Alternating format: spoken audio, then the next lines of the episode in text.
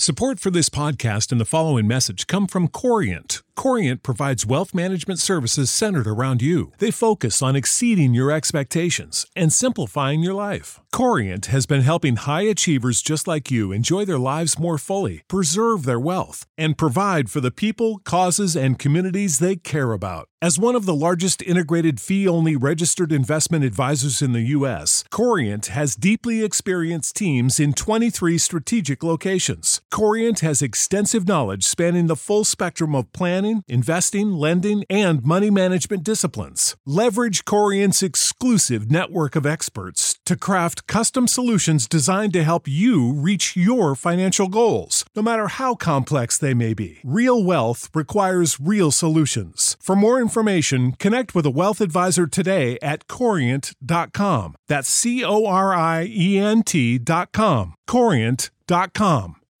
When you need mealtime inspiration, it's worth shopping Kroger, where you'll find over 30,000 mouthwatering choices that excite your inner foodie. And no matter what tasty choice you make, you'll enjoy our everyday low prices, plus extra ways to save, like digital coupons worth over $600 each week. You can also save up to $1 off per gallon at the pump with fuel points. More savings and more inspiring flavors make shopping Kroger worth it every time. Kroger, fresh for everyone. Fuel restrictions apply.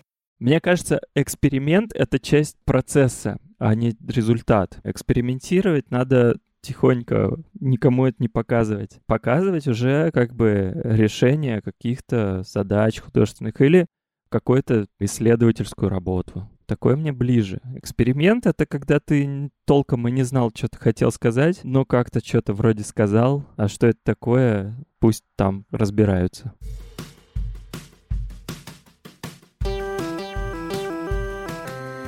Привет! Меня зовут Кристина Вазовский, и это «Провал». Подкаст о ситуациях, в которых что-то пошло не так. Я хотела рассказать вам про новый подкаст нашей студии «Толк», который называется «По уши». Это первое романтическое аудио-реалити-шоу в формате подкаста. Десять участников, среди которых и парни, и девушки, на протяжении месяца будут бороться за сердце героини. Они ее видят, она их нет. Все, что ей остается, слушать голоса. Секс и отношения это не одно и то же? Не знаю, может быть одно и то же. Ты пытаешься запомнить их имена и какую-то свою ассоциацию первовозникшую, но ничего не выходит, потому что их слишком много.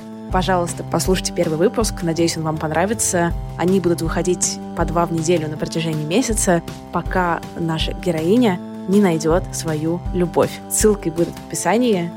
А теперь давайте слушать подкаст. Сегодня у меня в гостях Евгений Горбунов, музыкант, солист групп «Интурист» и ГШ. Женя, привет. Привет. Я готовилась к этому интервью, я прочитала твое интервью. Там была такая фраза «Я всегда немножко прятался за другими ввиду природной скромности. То за Мишу, то за Андрея, то за Катю.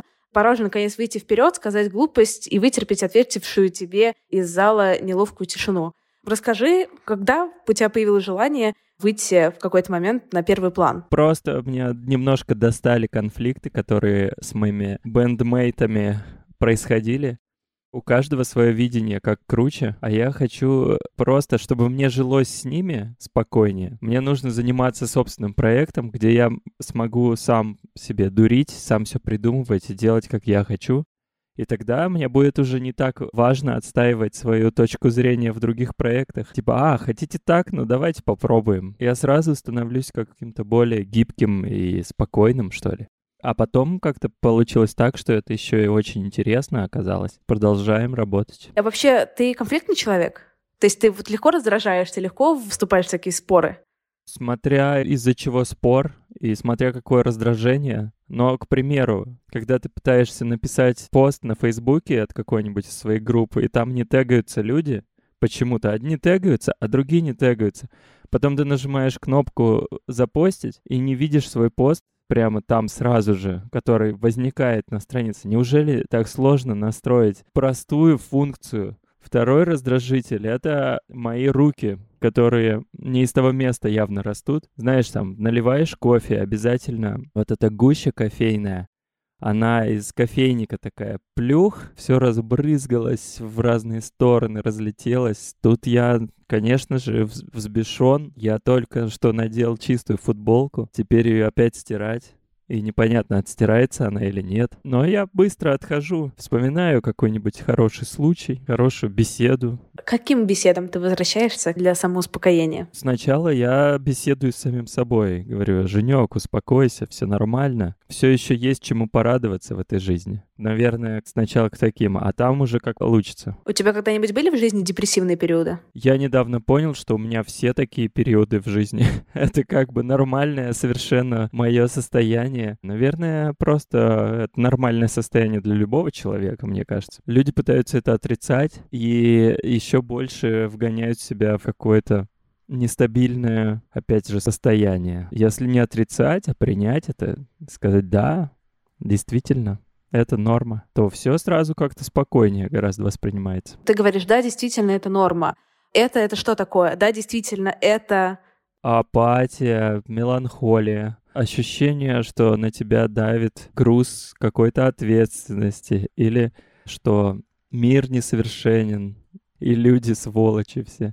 Ты такой, да, все окей, живем дальше. Ты умеешь из этого состояния быть продуктивным и работать? Конечно. В этом состоянии даже лучше работается, чем в каком-нибудь веселом. Потому что когда тебе весело и классно, хочется как-то, я не знаю, пойти на улицу, постоять просто даже. Работать хочется, когда все не так уж радужно.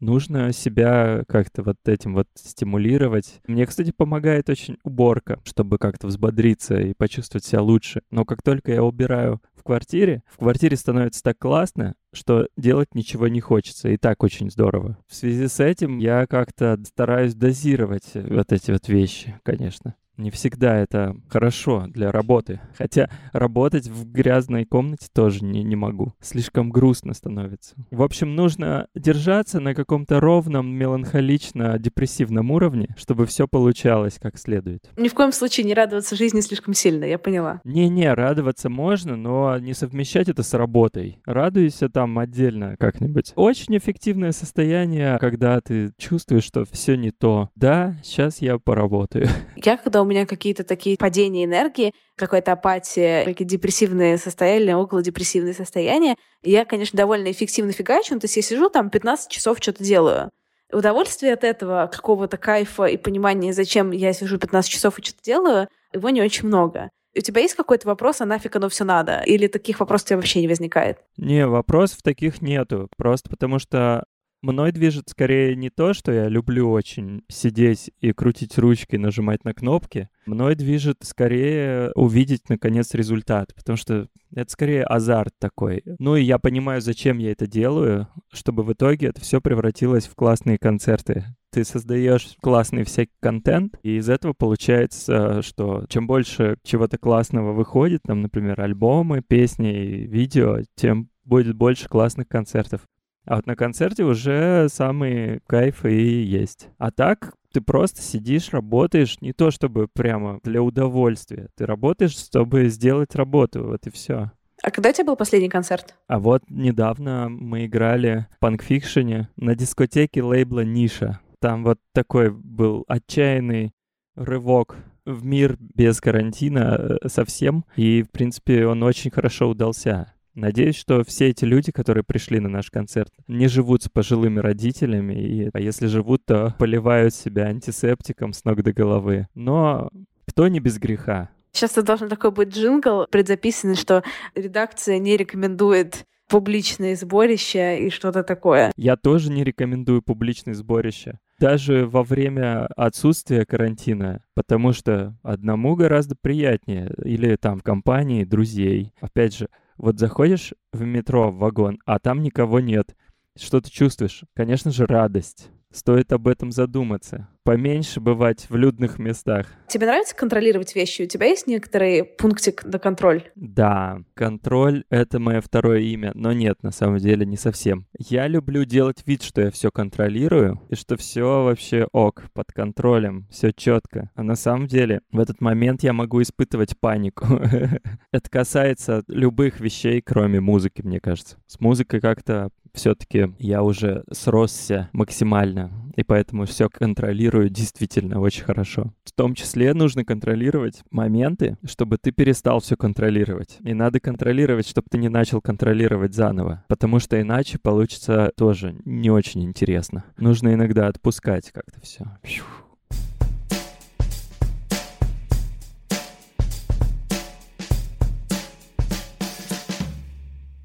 Ты ходишь на психотерапию? Нет, как-то справляюсь сам. Более того, мне кажется, что я просто видел, как психотерапия действует на моих друзей, и, честно говоря, я бы не хотел, чтобы она также подействовала на меня. А как она действует на твоих друзей? Знаешь, они становятся такими уверенными в себе, что это иногда раздражает. Я бы не хотел раздражать никого.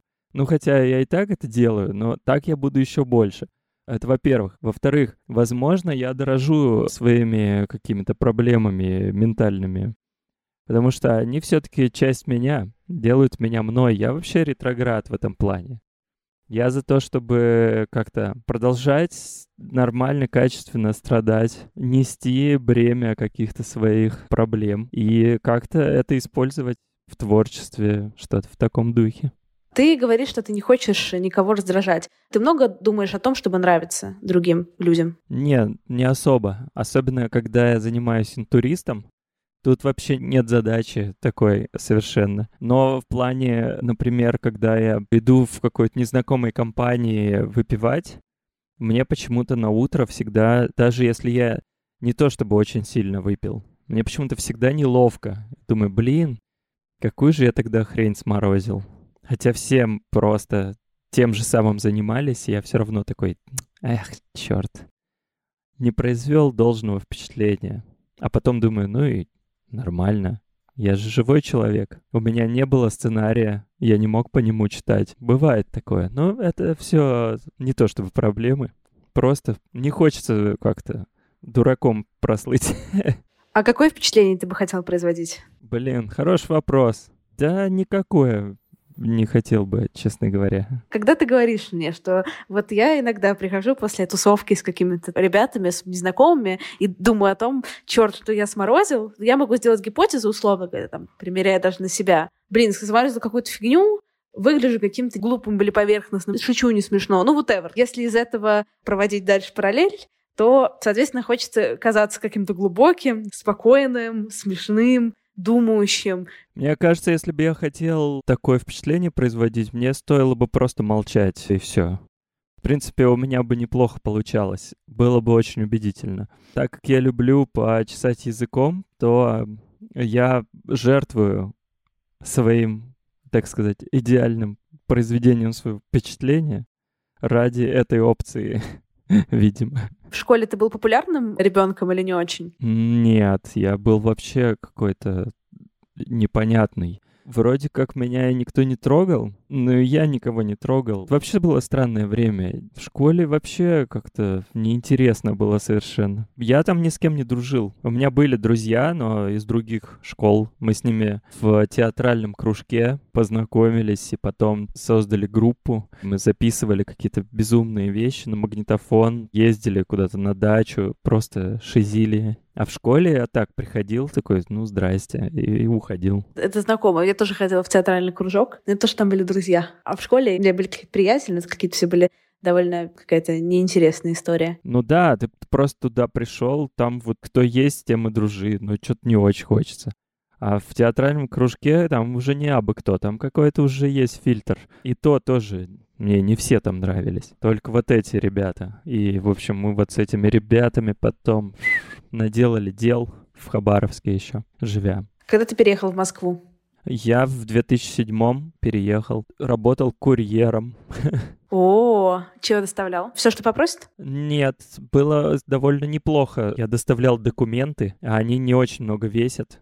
Просто взял и пошел. Но приходилось там в очередях во всяких постоять, потому что тогда еще электронные очереди были не очень распространены, например ходил в миграционную службу, нужно было там какие-то документы отнести про гастарбайтеров, которые работали на эту организацию, на которую я тоже работал. И они там проверяли, настоящие у них там документы, не настоящие. Я не вдавался особо в подробности. В принципе, когда идешь в миграционную службу, можно было сказать, о, тут очередь такая огромная на весь день, и потом я просто ехал домой и там музыкой занимался вместо того, чтобы гонять по Москве. Такой, о, миграционная служба, отлично, занесу быстренько документы и пойду заниматься музыкой. Я вообще отвратительный работник на любой работе, которая не касается моей основной вот этой деятельности. Поэтому не берите меня на работу, если вы слушаете этот подкаст.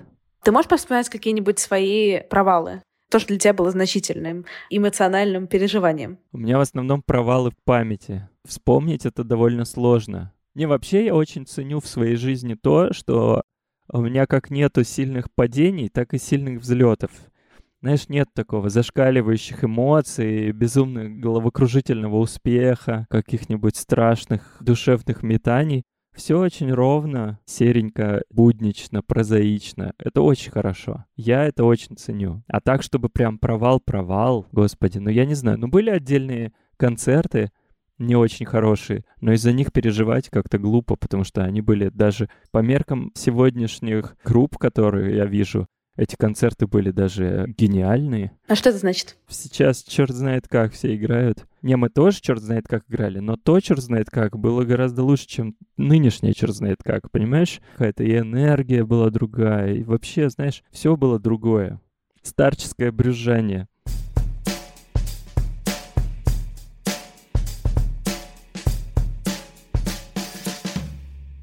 Давай переместимся в 2007 год, когда ты переезжаешь из Хабаровска в Москву. Сколько тебе лет было тогда? 23. Помнишь ли ты свои ощущения? Не было ли у тебя какой-то акклиматизации? Как вообще чувствует себя чувак из Хабаровска, который переезжает в седьмом году в Москву? Зачем ты переезжал? Да, я тебе расскажу. Акклиматизация, конечно же, есть, потому что ты такой сидишь, черт знает где. Интернет еще не очень. Тогда был интернет только на работе. И то больше гигабайта скачаешь, придется еще из своего кармана доплачивать. Смотришь про Москву только в какие-то, я не знаю, новости, где рассказывают, что вот в Москве произошло что-то страшное, ужасное. А в этот же момент про Петербург рассказывают какие-нибудь истории. Вот когда-то художник такой-то здесь начинал туда-сюда, и ты думаешь, блин, вот Петербург нормальный город, а Москва там, значит, только деньги, какие-то убийства, проституция, наркотики, какой-то кошмар просто происходит, чего я туда поеду? А потом приезжаешь, и оказывается, что тут просто нормально, вообще даже безопаснее, чем у тебя там в родном городе. Просто потому, что все заняты каким-то делом, никому ни до кого дела нет. Все вообще нормально работает, удобно. Метро везет тебя куда захочешь. Нету никаких вот этих косых взглядов, что, мол, а, приехал деревенщина. Но все равно, знаешь, вот этот комплекс провинциала, он очень сильно жил во мне, ну, месяца два или три точно. Я пытался как-то найти свой образ.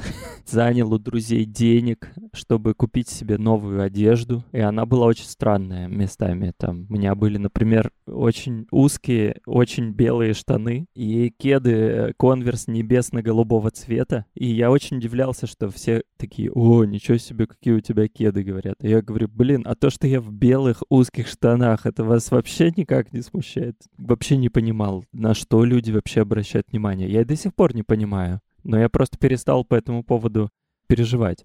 А тогда очень переживал. И в какой-то момент как-то отпустила. И это был очень хороший момент. Я почему спросила? Я сама из Петербурга, но я прожила год в Москве в какой-то момент у меня реально была акклиматизация долго. Не два-три месяца, хотя тогда уже был интернет. Потому что люди, они обращают внимание на странные вещи. Зачем спрашивать вообще, кто где работает? Кто чем занимается? Какая нафиг разница? Никто же в Петербурге ничем не занимается, нигде не работает. Поэтому мне очень всегда интересно предаться ностальгии и повспоминать. Я вот, честно говоря, даже не могу представить себе, как человек, переезжающий из Петербурга. Вообще, что это? Просто потому, что мне казалось, что разницы большой нету. Главное, что ты выбрался из э, какой-то дыры своей, в которую тебе еще, чтобы вернуться, это надо постараться, потому что это дорого и долго. А Питер, ну, такой, приехал, не понравилось, уехал обратно. Ты сейчас обесценил мои петербургские переживания.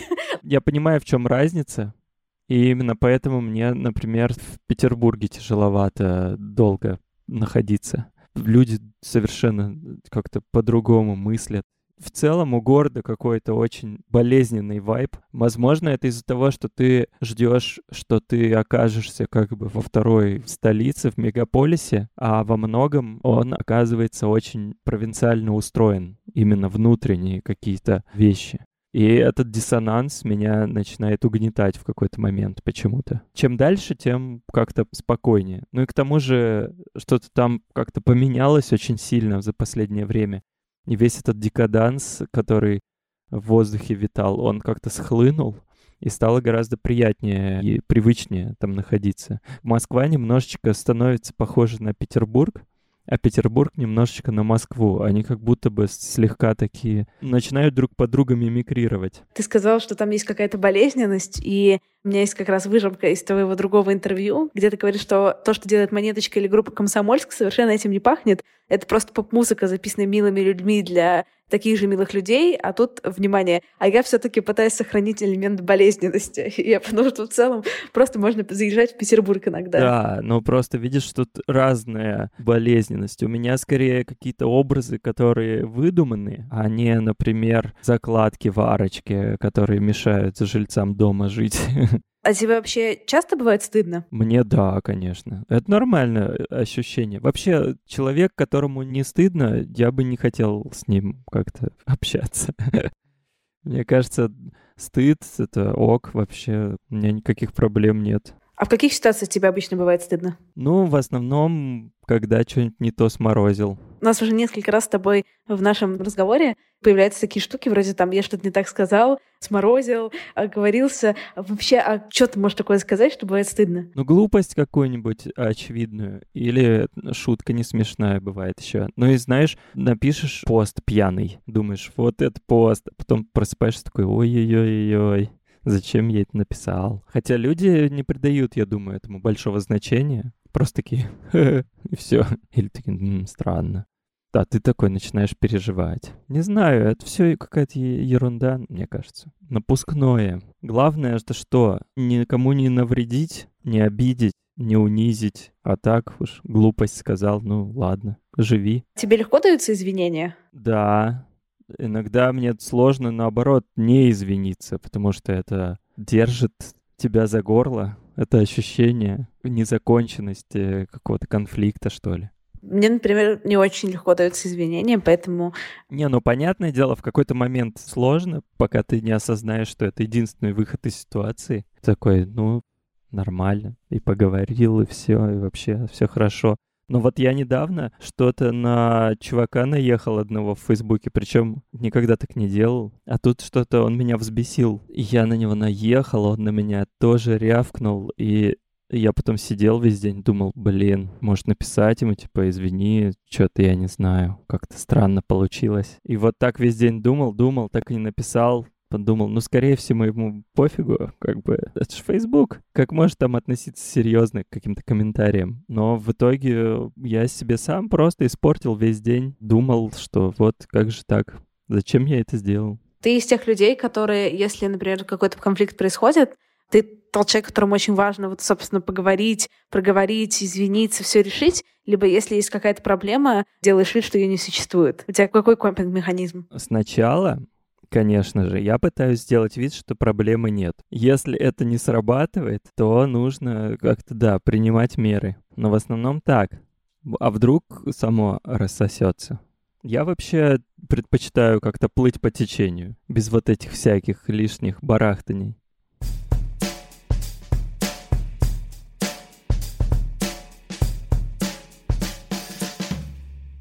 Какое-то время назад ты сказал, что очень круто, что у меня в жизни не было незаметных каких-то взлетов, незаметных падений резких. Тебе никогда не хотелось, чтобы какой-то взлет случился? Или ты кокетничаешь, когда ты говоришь, что по собственному самоощущению взлетов не было? Я не хочу взлет, потому что тогда, если речь идет, например, о музыке, чем резче ты добиваешься какого-то успеха, тем больше это, во-первых, успех не из-за того, что ты долго работал, а потом вдруг выстрелило, а из-за того, что просто его величество случай так распорядился. Потому что вдруг что-то как-то совпало, и ты такой «пиу». Этот успех тебя будет заставлять, как бы, если ты хочешь его удержать, тебе нужно будет оправдывать чьи-то ожидания.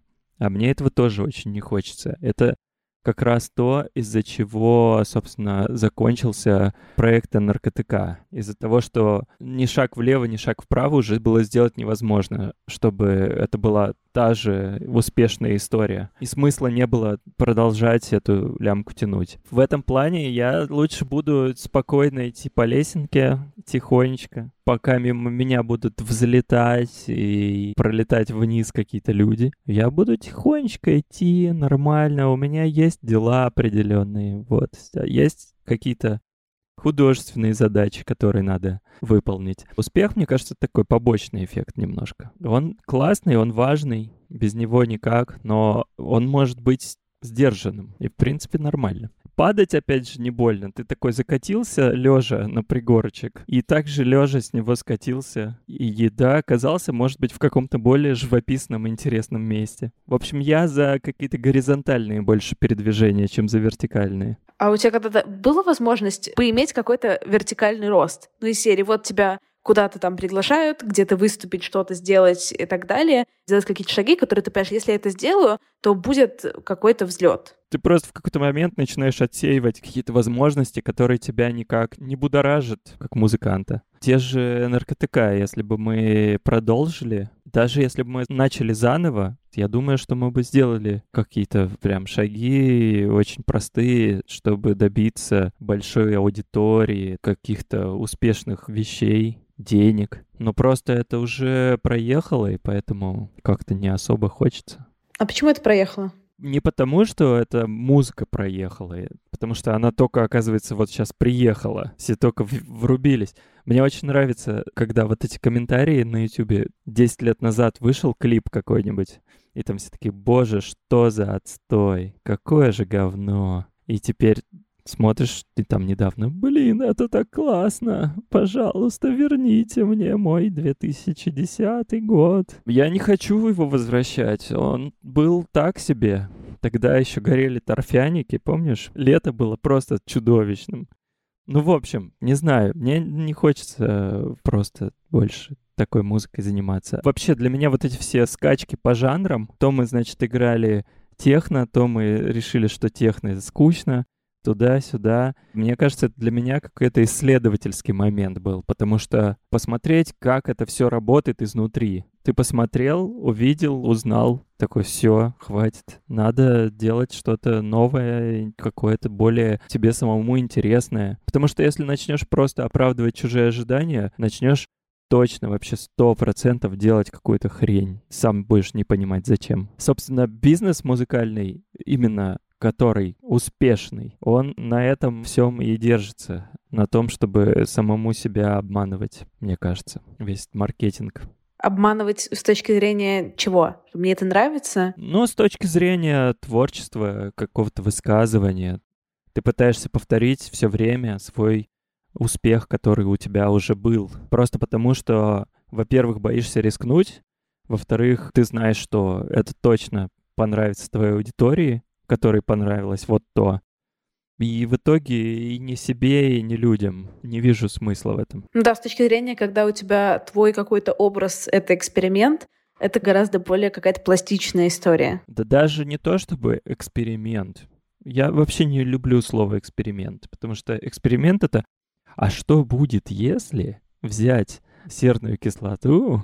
Травмированные химии, вот так вот как бы назовем. Мне кажется, эксперимент — это часть процесса, а не результат. Экспериментировать надо тихонько, никому это не показывать. Показывать уже как бы решение каких-то задач художественных или какую-то исследовательскую работу. Такое мне ближе. Эксперимент — это когда ты толком и не знал, что ты хотел сказать, но как-то что-то вроде сказал, а что это такое, пусть там разбираются. Часто, когда, например, я выкладываю штуки без какой-то прямой экспликации, например, то меня очень прикалывает читать потом, как люди делают некоторые разборы объясняют смыслы, которых там первоначально не было и близко, о которых я просто не подумала и так далее.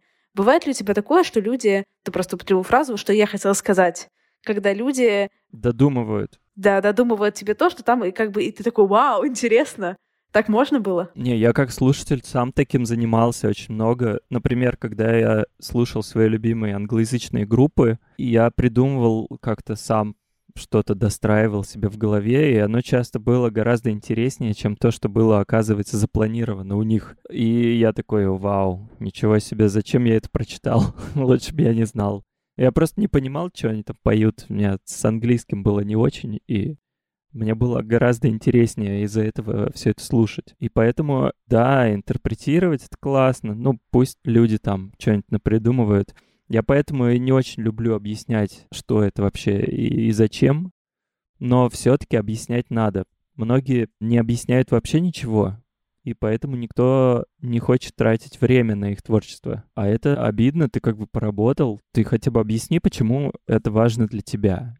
И человек нажмет play и хотя бы секунд 20 послушает, прежде чем понять, что ему это совершенно не близко. Надо объяснять, но какие-то выборочные вещи. Не обязательно разжевывать все вообще от и до к вопросу об объяснении, когда ты говоришь, зачем это важно для тебя, вот отвечаешь, например, на какой-то вопрос по поводу твоего последнего релиза, альбома, чего угодно, как достойное объяснение, как эта штука выглядит, звучит вообще, достойно в твоем понимании? Ну, я обычно какие-то для себя важные вещи выделяю. Там, например, вот альбом «Экономика», он продолжает альбом «Командировка», к примеру. А в альбоме «Командировка» там как бы лирический герой, он как бы находится, например, в самолете, или в поезде, или ждет самолет, или он еще где-то в пути. И он как бы вроде бы не спит, но его социальные функции какие-то отключены, не работают.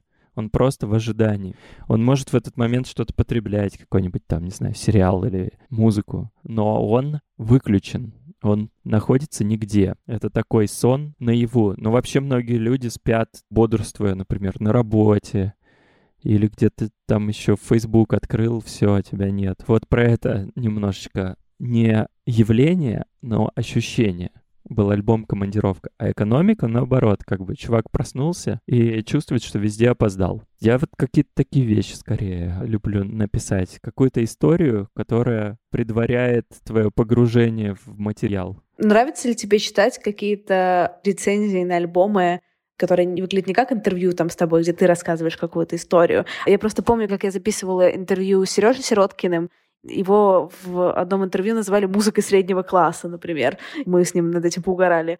Тебе нравится вот такое, как бы читать какие-то теглайны журналистов? Чаще всего это какие-то очень странные вообще измышления, но иногда они бывают классные. Вот то, о чем ты говорила, когда люди пытаются как-то для себя что-то найти и как-то объяснить. И они иногда, более того, они тебе даже объясняют, почему ты это сделал. Такой, да, действительно, это очень похоже на то, о чем я думал и на то, что я хотел. Но такое реже бывает, чем какая-то просто чушь. Молодой какой-нибудь журналист, ему сказали, вот, напиши рецензию, он такой послушал, такой, ну, сейчас что-нибудь напишу, и что-нибудь написал ну, не разобрался человек. Ну, нормально, ладно. Зато обложка помаячила в информационном поле еще разок. Это нормально.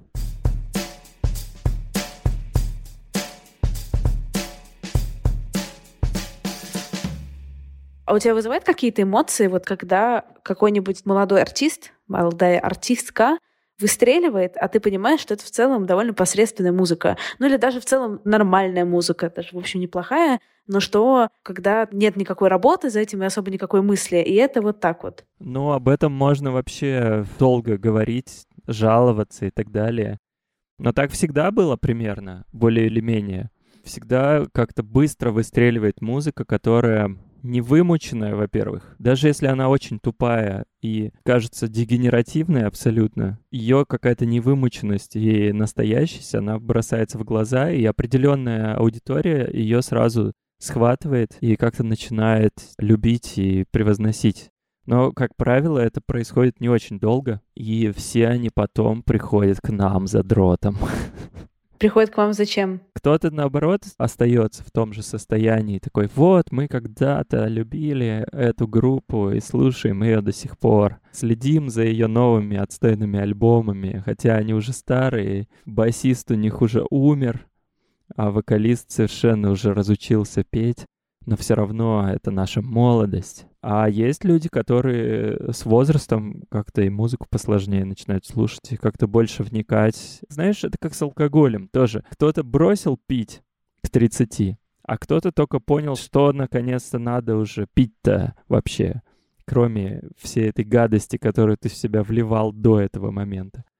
Люди, которые выходят из игры, они слушают какие-то плейлисты, топ-40 и прочее. Это я про то, что разная аудитория. И вообще, я понял одну вещь, которая меня успокоила и заставила перестать думать о вот этой вот несправедливости, как кто-то поработал, а кто-то не поработал. Вообще нужно прекратить воспринимать аудиторию как некие массы людей, потому что это какой-то прошлый век и вообще это какие-то комплексы, потому что то, что ты занимаешься музыкой, не обязательно оправдывать каким-то успехом среди масс. Ты должен просто понимать для себя, почему ты этим занимаешься. И если кому-то это нравится, то это конкретные люди, которые ценны именно тем, что они разные, и что у них разный взгляд на вещи, и что они могут подойти к тебе после концерта и ты в их глазах увидишь как-то огонек разума, а не просто тупое желание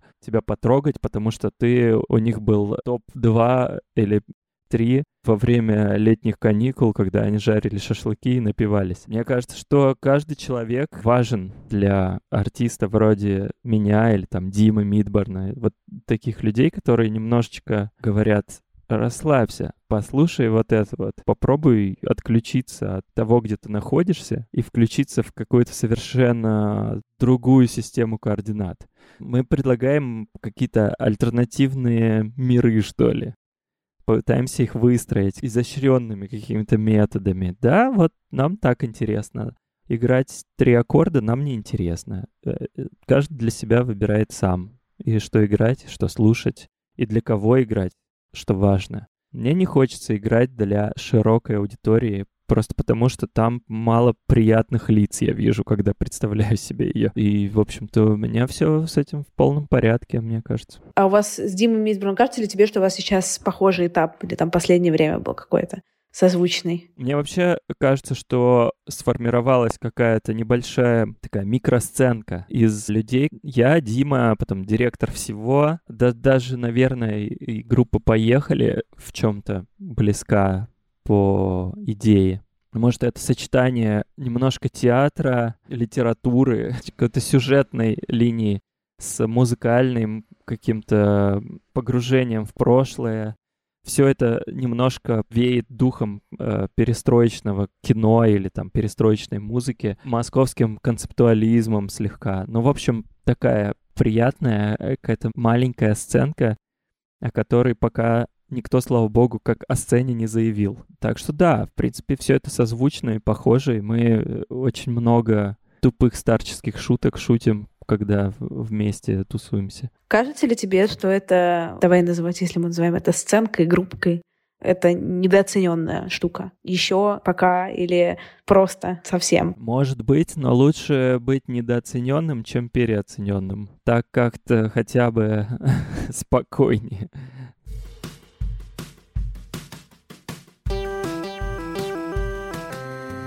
Спасибо, что дослушали до конца. Надеюсь, вам понравился сегодняшний выпуск.